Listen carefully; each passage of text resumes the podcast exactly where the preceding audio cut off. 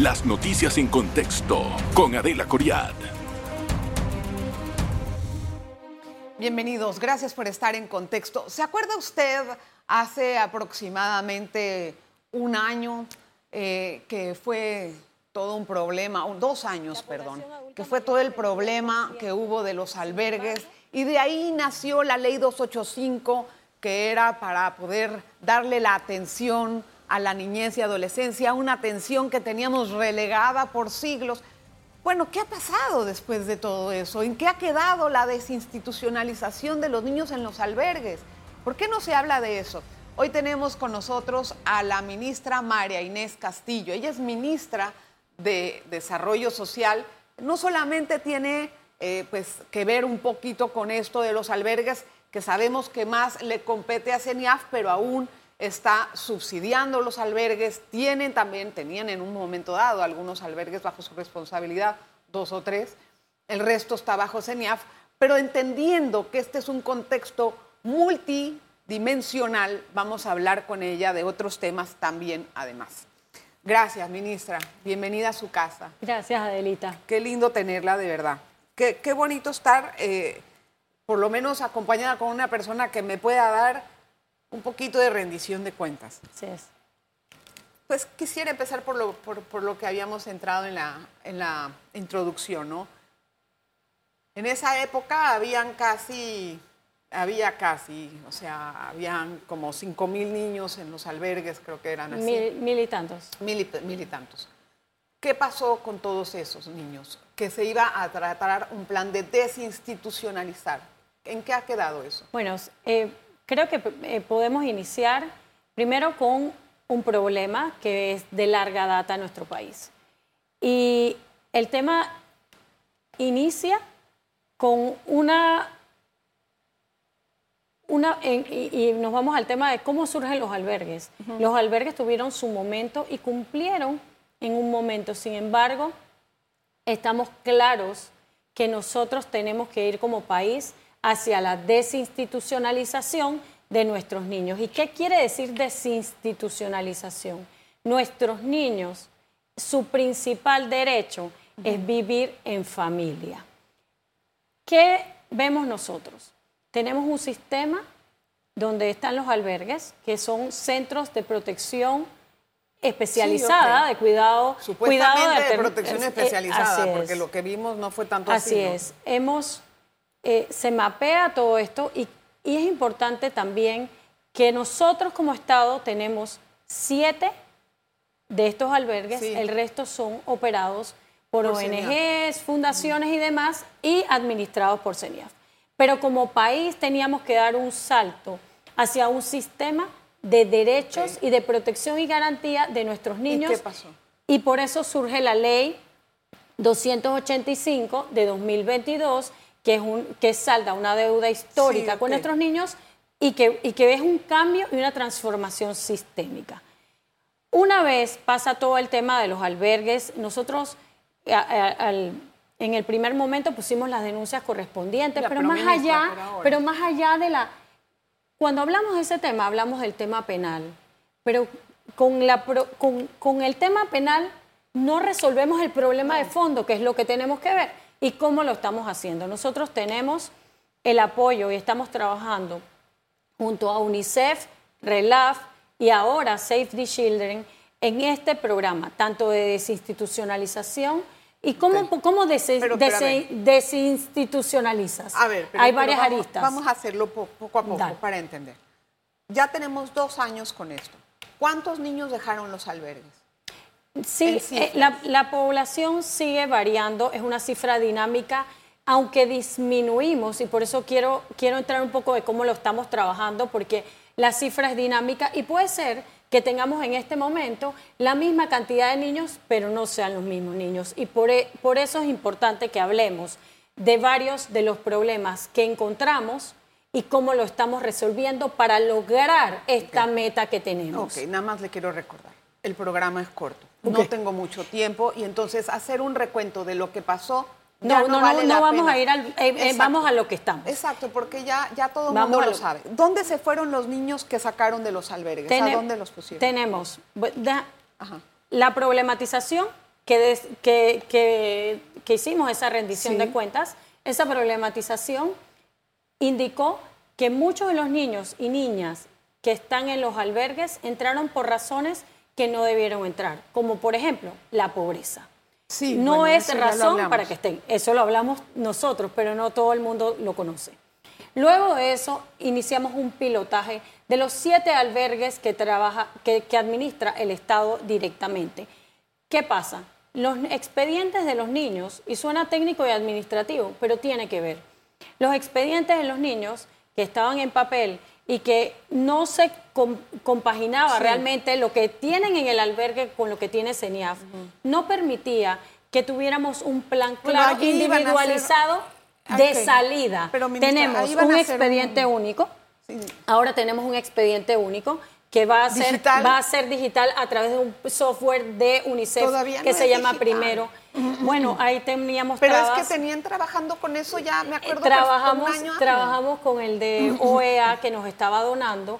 Sin embargo, por temas de seguridad de data, no se nos permitió porque estaban los datos de los niños en la nube internacional y no podía ser. Tiene que ser un hay temas legales que tiene que algo ver. Más Entonces nosotros estamos, eh, ya estamos trabajando el sistema primero con UNICEF y, y, ya, pero paralelamente ya tenemos los expedientes únicos. Hay un protocolo también aprobado en ese tema y además, además de eso, el eh, importante, un protocolo de egreso seguro de los niños, porque cada niño tiene un plan individualizado de salida. Eso quiere decir que cada niño que sale, que en este momento, en el 2022, fueron más de 300 niños y niñas que estaban en albergue, que salieron y que en este momento están en su familia extendida o se reunieron con sus padres o están en una familia acogente. ¿O están en, este las casitas? No, no. ya salen a familia. O sea, ya están haciendo que después del albergue se vayan directamente con su familia acogida, extendida o los papás. Sí. Ministra, tengo que hacer una pausa. Un momentito. Vamos a regresar con más, porque estamos hablando acerca de los albergues. Vamos a conocer más cómo se está implementando la ley 285. Pues pocos conocemos cuáles son los avances de la reglamentación. Una pausa y regresamos para hablar de este tema. En breve regresamos con En Contexto. Gracias por estar aquí en Contexto. Voy a seguir con la ministra del MIDES, Marínez Castillo, que nos visita hoy. Bueno, ya habla de acerca de eso. ¿Cuántas familias acogentes más hay? Porque en una época habían 15. ¿A cuántas se elevó el número? No, el, ese programa lo lleva CENIAF. Yo sé sin que embargo, me estoy metiendo en cosas que no son embargo, usted, eh, ha ido en aumento, pero necesitamos es definitivamente el apoyo de la población que quiera participar en esto. Sí hay un protocolo de eh, para, para, el seguimiento y para escoger a esas familias acogentes. Por ejemplo, creo que es importante recalcar que varios de los casos sonados en la televisión y, en los medios de abandono la mayoría de ellos de bebés chiquitos, de bebés de meses, han sido entregados a familias acogentes que están dentro del sistema. El sistema está funcionando, necesitamos mejorar la puerta de entrada, que de nuevo en el tema de los albergues, para lograr una desinstitucionalización, no solo depende de la parte administrativa, tenemos que entrar en el tema del cambio en el Poder Judicial también. Entiendo, sí, y eh, allí había una traba inmensa, me lo sé de memoria. Tenemos la ley 285, pero ministra, ¿sabe qué pasa? Que nadie sabe ni qué está pasando con esa ley, ni su implementación. ¿Por qué el ministerio o ya el comité interinstitucionalidad de, institucional que lo conforman no sé cuántas chorreteadas de instituciones no hacen una campaña de divulgación para la gente? Bueno, nosotros la ley 285 del febrero de 2022 ya rige este año, nosotros la reglamentamos recientemente a través de un decreto ejecutivo. Ya hubo una reunión de la Junta Directiva del Sistema, pero como hablamos, este es una transformación de un sistema y tiene una capacitación, capacitación sobre todo con las instituciones, porque depende de la articulación. Los derechos están, Los derechos están desde que aprobamos la Carta de los Derechos Humanos. Pero es que hay que explicar en qué consisten esos derechos, porque hay muchos rumores en la calle y malos entendidos. Los docentes están diciendo cosas. Que, es falso. Bueno, entonces hay que decirlo. El, decreto, el decreto reglamenta y hay un comité de divulgación y un comité de...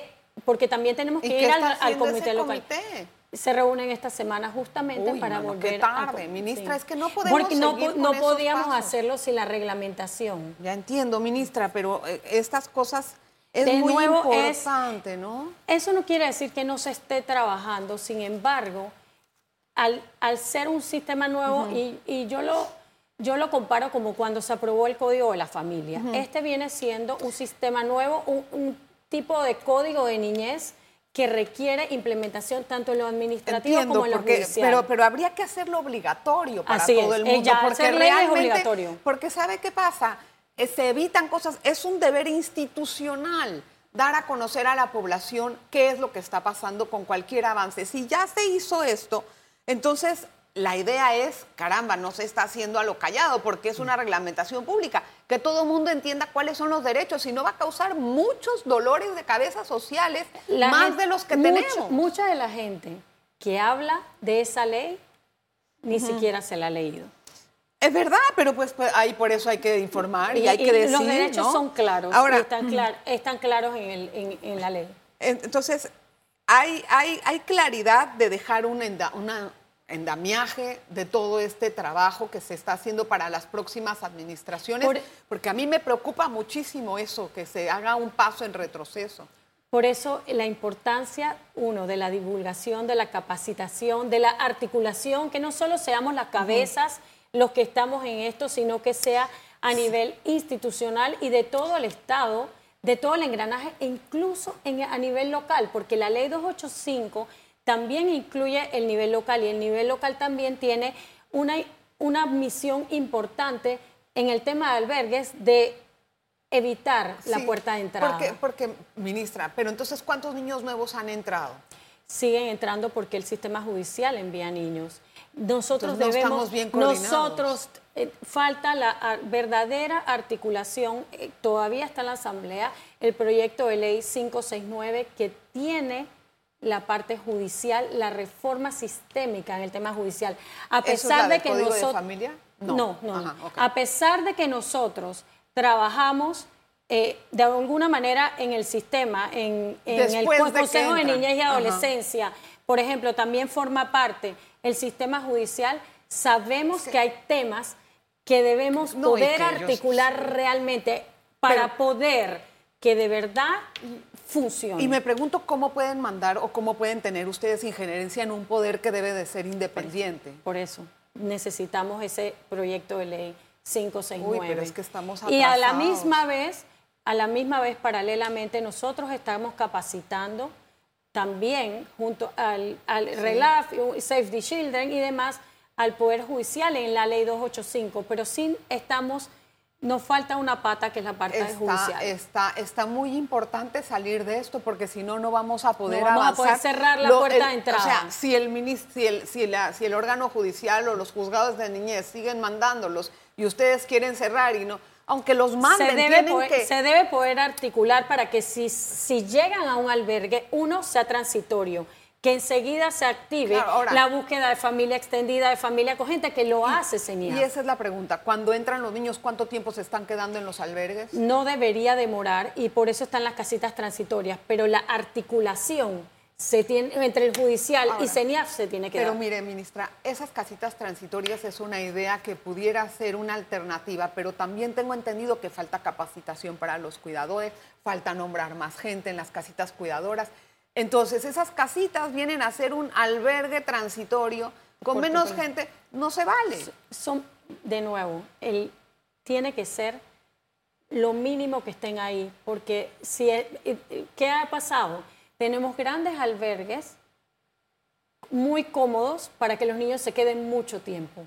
La realidad es que tiene que ser transitorio y, y que nos ponga a nosotros la presión también de que ese niño tiene derecho a vivir en una familia. Eso es lo primordial, ese es el interés superior de Pero nuestros entonces, ¿cuál es el tiempo estimado promedio que se quedan en las casitas? Depende si tenemos familia acogente o la familia extendida. Lo ideal es que no demore más de tres, cuatro, cinco meses ¿Y se cumple? Depende. Y realmente el detalle de cada niño tiene que estar el expediente completo para poderle dar ese apoyo al niño. ¿Y qué pasa con todos los niños que tenían años de estar en los albergues? Que sus casos quedaron amontonados. De esos, de esos salieron 300 y tantos, como te dije. Pero falta. Y siguen, hay muchos, y, pasa también. Ya hay unos que están en el sistema, hay, hay niños con discapacidad o adolescentes con discapacidad que, no, no, lo quieren, no los quieren adoptar, que han sido abandonados. Es, difícil Es muy difícil esa parte, pero también hay niños y adolescentes, sobre todo, que también tienen derecho a ser escuchados. Y a veces me ha pasado, o voy a Malambo, o voy a otros centros, y dicen, yo me quiero quedar aquí, no quiero ir a una familia. Y son temas que también el niño tiene derecho a vivir en una familia, pero también derecho a ser Ahora, Entonces, ministra, ¿cómo ustedes hacen un criterio de selección? ¿Qué es lo que va a pasar con cada uno? Cada chico es diferente y por eso tiene un expediente y un plan de intervención y de salida también. Entiendo. Cada uno es, es individual. Entiendo. Tengo que hacer la pausa, no nos vamos a tardar nadita, al regresar vamos a entender cuánta gente nueva tienen trabajando para ver si esto avanza, porque en dos años. Yo entiendo que 300 es una cifra que tal vez para nosotros no signifique una cifra muy alta. Podría tener. Mil? Sí, podría tener. Pero eran más, ministra. Eran más ministros. Eran, eh, más ministros, eran más niños. Tengo que hacer la pausa, esperen. Regresamos enseguida. En breve regresamos con En Contexto. Es el último bloque, así es que no voy a demorar la introducción, ministra. ¿Cuántas personas o cómo se reforzó el personal capacitado, no de, no de planillas y de hacerle caso al diputado, para poder eh, pues atender a los niños que estaban esperando en los albergues para poder tener una solución? Bueno, hemos tenido capacidad, por supuesto, y, y, de nuevo, esto es en conjunto MIDES con CENIAF. Hemos tenido el apoyo para eso de UNICEF, RELAF y Save the Children para trabajar con las cuidadoras de los albergues, tanto públicos como privados.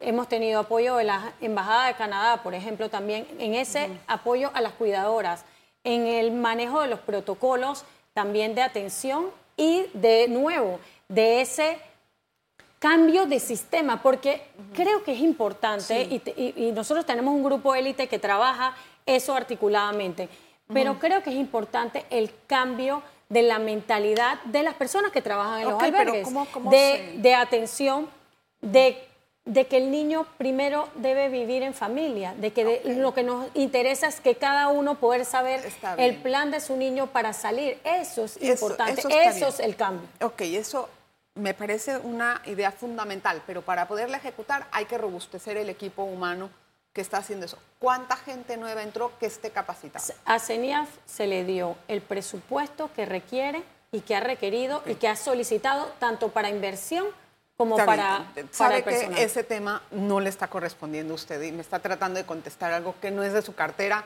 Hago la invitación formal a la señora Maguat del CENIAF porque la hemos llamado y no ha podido venir. En con otro, gusto yo hablo con ella. gracias, qué divina. En otro tema, eh, Panamá tiene que presentar pronto el séptimo informe sobre protección a la niñez. Quiero saber si se van a explicar estas cosas que pasaron en los albergues o se va a omitir o se va a maquillar. No, nosotros tenemos un compromiso con rendición de cuentas y de transparencia y así lo hemos hecho. El, el informe como tal lo vamos a iniciar, vamos a iniciar su elaboración por todo el tema de pandemia, el comité está atrasado en el tema. Nosotros vamos a elaborar el informe y lo más probable es que le corresponda a la otra administración ya en 2024 para presentarlo. Por Pero eso no es este año. Le tocaba a Panamá presentar el informe y todas las demoras, lo único que vamos a poder hacer nosotros, por las demoras del comité en pandemia y los atrasos que tiene, nos va a tocar a nosotros y lo hemos estado hablando tanto con Cancillería como con UNICEF y eh, si tiene retrasos ya internacionales, no Panamá. ¿Cuándo es que se tenía que presentar Se tenía que presentar, el, elaborar el informe en, este, en estos momentos y presentarlo. Nosotros vamos a iniciar la elaboración de ese informe ahora por todos los atrasos que tiene el, comité y ya le corresponderá entonces a la próxima administración en el 2024. Porque hay que tener en claro que ese informe tiene varias contrapartes. Sí, de la UNICEF y, de también de las organizaciones no gubernamentales o la sociedad civil. Que son observadoras. y ahí, pues, maquillar la vaina con los albergues va a ser difícil. No, y no lo... Y primero, que tenemos el compromiso de transparencia y rendición de cuentas. Segundo, que nosotros estamos trabajando con todas las organizaciones que forman parte de este observatorio y que saben que estamos haciendo una transformación sistémica en favor de los niños. Bueno, el, el, asunto de, la, situación acerca de la niñez también tiene otra, como para mí, incongruencia. La niñez, la política de niñez de 0 a 8 años se encarga la primera dama. No, ya no, se encarga la primera dama. Se encarga el MIDES, con la Secretaría de Primera Infancia. pero que yo había averiguado y la primera infancia de 0 a 8 años y después de 8 en adelante se encargan ustedes. Eh, no está dividido. Es un, está el sistema general de niñez y adolescencia y hay un subsistema de protección a la primera infancia. ¿Quién lo hace? La primera infancia lo es articuladamente con la ruta de atención integral a la primera infancia que se lanzó también este año que se llama Contigo en la Primera Infancia. Trabajamos articuladamente las instituciones, Ministerio de Salud, Caja de Seguro Social, Meduca, Mides, CENIAF, está, en Pandeporte está incluido Mi Cultura también, porque los niños son de 0 a 8 años. Pero importante, Adelita, cuando nosotros queremos prevenir los problemas que tenemos después, es, invertir en la primera infancia y es lo que estamos haciendo en el Ministerio de Desarrollo Social con los centros de atención integral a la primera infancia y el enfoque prioritario que le damos a esta inversión. Primero que todo, tenemos una atención que no se había dado hace mucho tiempo y yo no sé en qué está. Ministra, también tengo que tratar otros temas. ¿Cuánto sigue destinando a los albergues en subsidios? ¿La misma cantidad? Nosotros, en el tema de los subsidios a los albergues, es la misma cantidad, en algunos casos se ha aumentado cuando lo han solicitado, pero hay algo muy importante que por, por las necesidades. Pero sin embargo, quiero recalcar que se ha hecho algo que no estaba antes. Ahora mismo, todos los albergues y todos los que reciben subsidio estatal del Ministerio de Desarrollo Social tienen que contar con absolutamente todos los permisos es decir, tienen que tener personal permiso también y pasa por y pasa ¿cuántos por ahí. casos nuevos de abuso permiso, sexual hay? Permiso de bomberos, permiso de SINAPRO, que es importante por la seguridad de los niños. El permiso de CENIAF.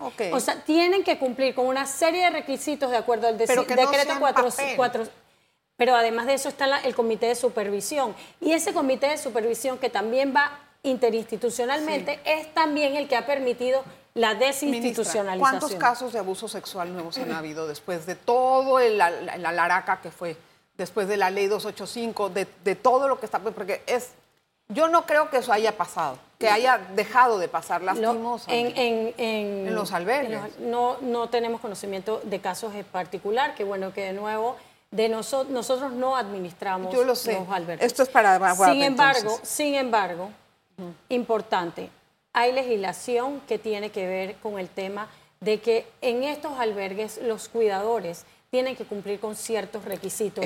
y nosotros lo estamos revisando, CENIAF lo está revisando porque el personal que, que, está ahí debe ser un personal calificado y además que con récord policivo limpio y demás. Otro caso, ministra, es que otras cosas que estamos viendo es que los casos de violencia doméstica eh, que se reportan al Ministerio Público y también a otras plataformas de denuncia del crimen están en aumento. No solamente eso, los casos de maltrato al menor, yo sé que eso lo ve la CENIAF, otra vez nos estamos metiendo en eso, pero aún así en los casos de violencia doméstica yo sé que ustedes como MIDES tienen una injerencia importante y no los vemos disminuir. Nosotros trabajamos en la prevención con el fortalecimiento familiar, pero también es importante en el tema específico de niñez. Debemos, y así lo estamos haciendo desde nuestros CAIPIs y con la consejería parental que implementamos en los CAIPIs, la disciplina positiva, la crianza con pautas adecuadas y el abordaje que también estamos haciendo en las comarcas indígenas y la, el área rural a través de intervenciones comunitarias y familiares para ese fortalecimiento de la familia y, la, y enseñarle a los padres cómo, cómo cuidar a sus niños de manera que se, que se vele por sus derechos. Ministra, quiero volver un momentito a la ley, a la normativa del 285 porque ya se me acabó el tiempo. Nada más Podríamos entender que hubo avances en la normativa de la protección de la niñez y la, adolescencia, pero en hechos concretos, ¿usted podría enumerarme por lo menos cuatro hechos concretos que han surgido después de esos avances? Bueno, la implementación, los decretos reglamentarios, el blindaje de los presupuestos, que es importante también que se ha reglamentado, la ruta de atención integral a la primera infancia para poder que efectivamente se prevenga y se trabaje la crianza con pautas adecuadas y que sea importante, porque esta ley lo que busca también, los derechos ya están, pero sé que haya que los, los niños y los adolescentes reciban los servicios que requieren. Es un, derecho que tiene y eso lo estamos haciendo articuladamente. Creo que eh, me he quedado con un sabor de boca que hay avances, pero no los que estábamos tal vez Porque esperando toma, toma, toma un tiempo esa articulación de nuevo. Es, y, a mí, a mí luego no hacen nada, Adelita, Adelita, a mí también me llena de impaciencia, pero es una transformación sistémica y tu miedo de que en otra administración eso se pueda quedar en el camino, lo tenemos que hacer con calma y bien hecho, que quede en el sistema, y no solo en las cabezas, sino que quede en todas las instituciones. Ministra, gracias por, sus, por su visita. Gracias, que no sea la última, por favor. Vamos a, tener más programas de este estilo y de verdad, gracias por estar con nosotros. Y también gracias a usted por su, por su audiencia. Nos vemos la próxima. Las noticias en contexto con Adela Coriad. Revive este programa entrando al canal 1 de BOD de Tigo.